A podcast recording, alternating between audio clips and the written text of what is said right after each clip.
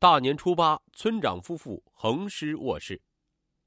二零一三年大年初八的四川省攀枝花市，按照正常的节奏，这个时间大家都应该沉浸在春节红红火火的节日气氛中。可有一栋房子，这股红却染上了鲜血。当天，攀枝花警局接到一个男孩哭着报警，说自己的爸爸妈妈在卧室里惨遭杀害。来到案发卧室后，法医发现。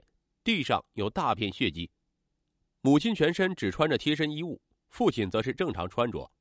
死者分别是房屋的男主人张建平和他的妻子李吉梅。当时，张建平侧卧在外侧的地面上，胳膊卷缩在一起，不难看出是抵挡外物攻击的姿势。同时，两人所在的卧室物件乱七八糟，床单被褥被扯到地上，衣柜抽屉也明显被翻动过，这说明。死者和凶手曾发生激烈的肢体冲突，导致死者身上共有一百零七处刀伤，伤痕十分惨烈。在半夜的时候闹出这么大动静，为何没人及时报警？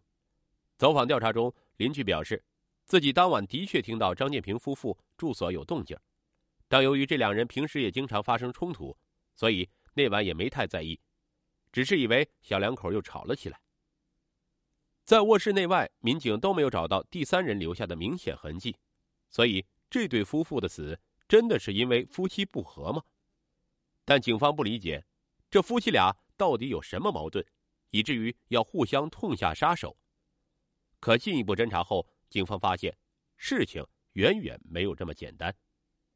首先就是案发现场卧室内的血迹，法医发现地面血迹明显被擦拭过。可谁会擦拭现场血液痕迹呢？要么是死者家人，要么是凶手。可家人表示自己没有擦拭，那就只剩下凶手了。同时，法医发现死者身上的伤痕来源于两种凶器，可案发现场和周边区域，警方都没有找到凶器。不过还好，在现场血迹中，警方提取到属于第三个人的血迹。如此说来，凶手很可能就是这个第三者。那要怎么找到这个第三者呢？按照以往的经验，警方会从现场的血脚印入手。在这些脚印中，警方果然发现了两个外人的鞋印。根据鞋印，警方推测，这两个凶手身高一米六七左右，是四十多岁的偏瘦男性。可他们会是谁呢？为何要如此残忍的杀害张建平夫妇呢？要想找到答案，就得从凶手作案动机着手调查。顺着动机再排查死者周围关系，不出意料的话，应该能很快破案。根据资料，案发时死者张建平只有三十八岁，是村里能力突出、备受好评的村主任，同时还承包有鱼塘和建筑工程。妻子李吉梅也只是普通的农村妇女，平时和别人没有结怨。案发当天，两人请了二十多个亲朋好友来家中聚餐，庆祝鱼塘的丰收。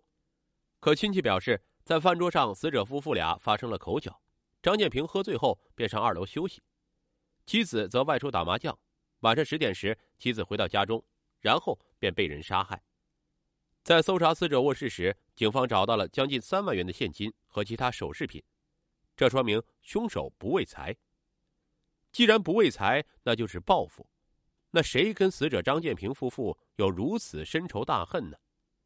走访调查中。警方发现村里二十六岁的张军很可疑，因为他在案发第二天后突然离开了村里，身高也刚好是一米七左右，此前还因为盗窃被捕入狱，出狱后一直在广东打工。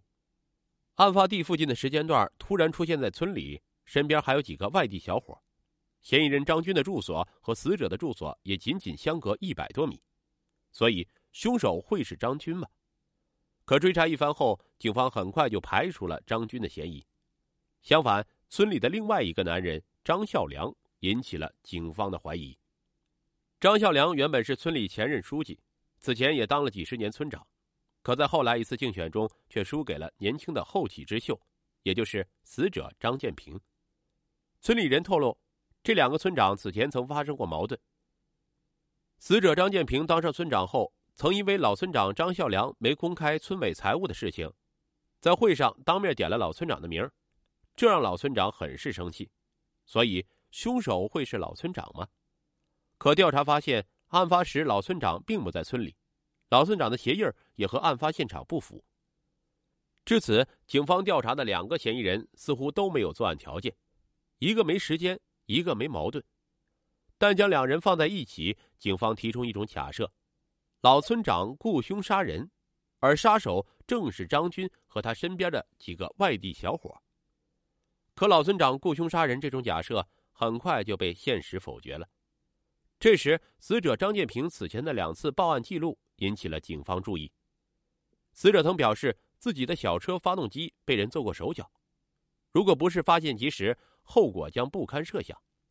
而胡红云此前一直偷偷摸摸徘徊在死者车辆的旁边，被死者这么一说，警方本想好好调查胡红云，可刚准备调查时，死者却主动要求撤案，说没有人声称搞破坏，纯粹是一场误会。那么，这个胡红云又是谁呢？根据资料。胡红云原本是攀枝花某机关单位的一个司机，此前一直和死者以兄弟相称。当天死者庆祝鱼塘丰收时，他也在场。平时不喝酒的胡红云那天居然主动向死者夫妇敬酒，而且还直呼死者的名字。在进一步调查第三个嫌疑人胡红云时，警方挖出了更多资料。首先，死者张建平之所以能发家，很大程度是靠胡红云的人际关系，包括。死者当上村长一事。其次，死者妻子妹妹还表示，姐姐此前和胡红云一直保持暧昧关系，而且姐夫好像早就知道，但碍于胡红云对自己的扶持，一直没有摆到明面上说。俗话说得好，朋友妻不可欺。虽然胡红云对自己照顾有加，但他居然敢给自己戴绿帽，这是死者张建平作为男人不能忍的事情。这也是为何后来胡红云想要一起入股工程的事情时，被死者直接拒绝。可如果是这样的话，死的应该是给别人戴绿帽的胡红云，而不是张建平啊！况且胡红云还喜欢张建平他老婆，怎么会对两人痛下杀手呢？唯一的可能就是胡红云看到自己一手扶持起来的张建平，居然开始摆脱自己任意飞，由此心生杀机。几天后。法医的续集报告果然证实了这一点。在前面提到，法医从案发现场的血滴中发现了第三人的血液，血液的主人是村里的张德维。顺着张德维的话，警方又找到了第二个嫌疑人杨某。根据资料，张维德此前因为吸毒被捕，案发当晚，有人曾看到张维德和杨某一同出没，该出手时就出手，将张维德和杨某这两个嫌疑人带回局里后。他们立即就承认了自己的犯罪事实，而他们的鞋印也和案发现场一致，至此铁证如山。而根据两人的交代，他们两人都是受到了胡红云的指使，包括作案前，胡红云曾带他们观察死者住所周围的地形。从第一个嫌疑人张军，第二个嫌疑人老村长，再到第三个嫌疑人胡红云，警方终于找到了杀害张建平夫妇的凶手。他就是介怀死者逐渐脱离自己掌控的胡红云。根据胡红云的交代，此前张建平这个年轻人一直向自己寻求帮助，希望能干一番事业。通过利用自己的人脉，自己逐渐帮张建平当上了村长。可在和张建平接触过程中，却发现自己爱上了张建平的妻子李吉梅。起初，张建平妻子对自己百依百顺，可后来随着张建平的膨胀。李吉梅也开始摆脱自己，一怒之下就起了杀人的动机。案发前几天，胡红云带着两个杀手熟悉死者住所环境。庆祝鱼塘丰收那天，胡红云一行人灌醉了张建平，然后胡红云和死者妻子在外面打麻将，期间用另外一张卡打电话通知两个杀手。胡红云原本的计划是只除掉张建平一人，不料打完麻将后，张建平妻子李吉梅。也早早回到家中，这才被两个杀手一并灭口。事成后，两个杀手伪装成入室盗窃的模样，误导警方。